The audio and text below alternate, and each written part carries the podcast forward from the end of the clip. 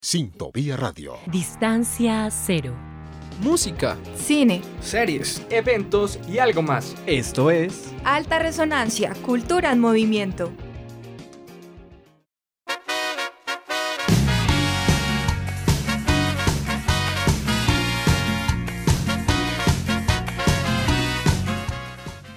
Los festivales de música se han convertido en un espacio lleno de diversión y entretenimiento.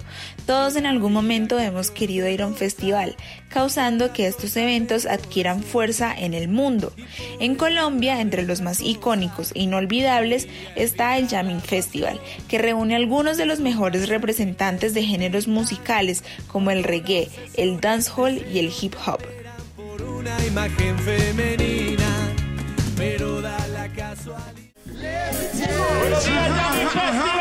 Internacionales. Cada vez la edición del Jamming mejora. Muy bien estos eventos, muy bien organizado. Todo, todo está excelente. En realidad creía que era un festival de calidad y me arriesgué a venir y está bueno. Y es bien bonito también, como ver evolucionar el festival eh, a favor de la experiencia de las personas. Ya tenemos el festival más importante del reggae del dance.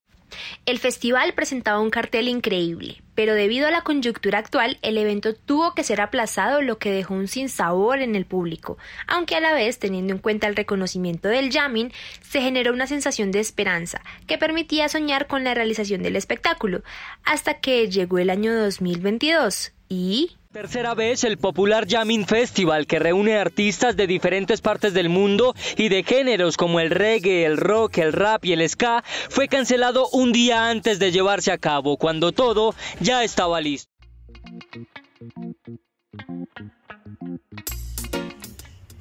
Según el Jamming, Vicentico, Maldita Vecindad, Jan Kur, Irin Kings, La Sonora Fuegos fueron los artistas que cancelaron en diciembre de 2021. Luego los Capres declinaron por problemas de salud y en marzo del 2022 los Black Eyed Peas cancelaron por motivos de fuerza mayor y así también salieron del cartel Damian y Kimani Marley, Alborosi, Etana, Michael Rose, Delinquent Habits y Enanitos Verdes. Finalmente, Zona Ganja canceló por convicciones frente a la vacuna y UB40 con Ali Campbell no pudo presentarse porque el vocalista de la banda dio positivo para COVID-19. A raíz de estos hechos, el comité de organización tuvo que reemplazar los espacios vacíos, por lo cual presentaron artistas que se alejaban del género principal del festival Luego de que se conoció la cancelación del evento, las reacciones se hicieron presentes. Fuimos testigos de la indignación y la violencia que se presenció en Casa Babylon, al ser el punto oficial de venta de boletería, donde no solo se presenció el enfado de los colombianos, sino también de los extranjeros que llegaron al territorio nacional para disfrutar de uno de los festivales más importantes del año.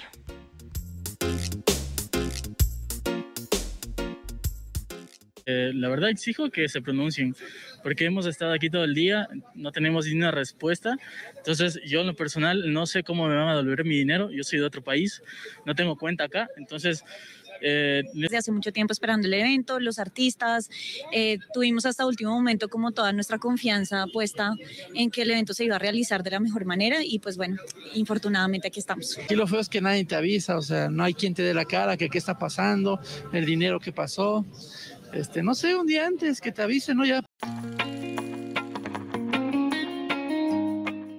La organización del Jamming Festival pidió disculpas e informó que quienes hayan comprado la boleta podrán solicitar la devolución del dinero o cambiarlas para ingresar a otro de sus eventos como Vicentico o Enanitos Verdes que ya están confirmados. Asimismo, se dio a conocer que el público tendrá como plazo límite el 30 de marzo para informar cuál de las dos opciones eligen.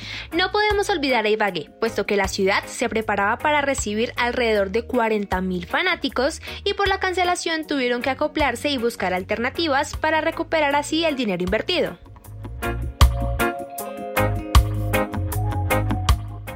Sin lugar a dudas, todo lo anterior nos hace pensar en el cambio que soñamos para nuestro país. Lo sucedido con el jamming produjo grandes transformaciones en la sociedad civil, en el ciudadano de a pie, en el pequeño y mediano comerciante, en los empresarios, en las cajas de compensación, en los centros comerciales, en los concesionarios y en todos los que pusieron un granito de arena para no arruinar un fin de semana en el que no solo había comida, sino miles de ilusiones y sueños. Tiene que ser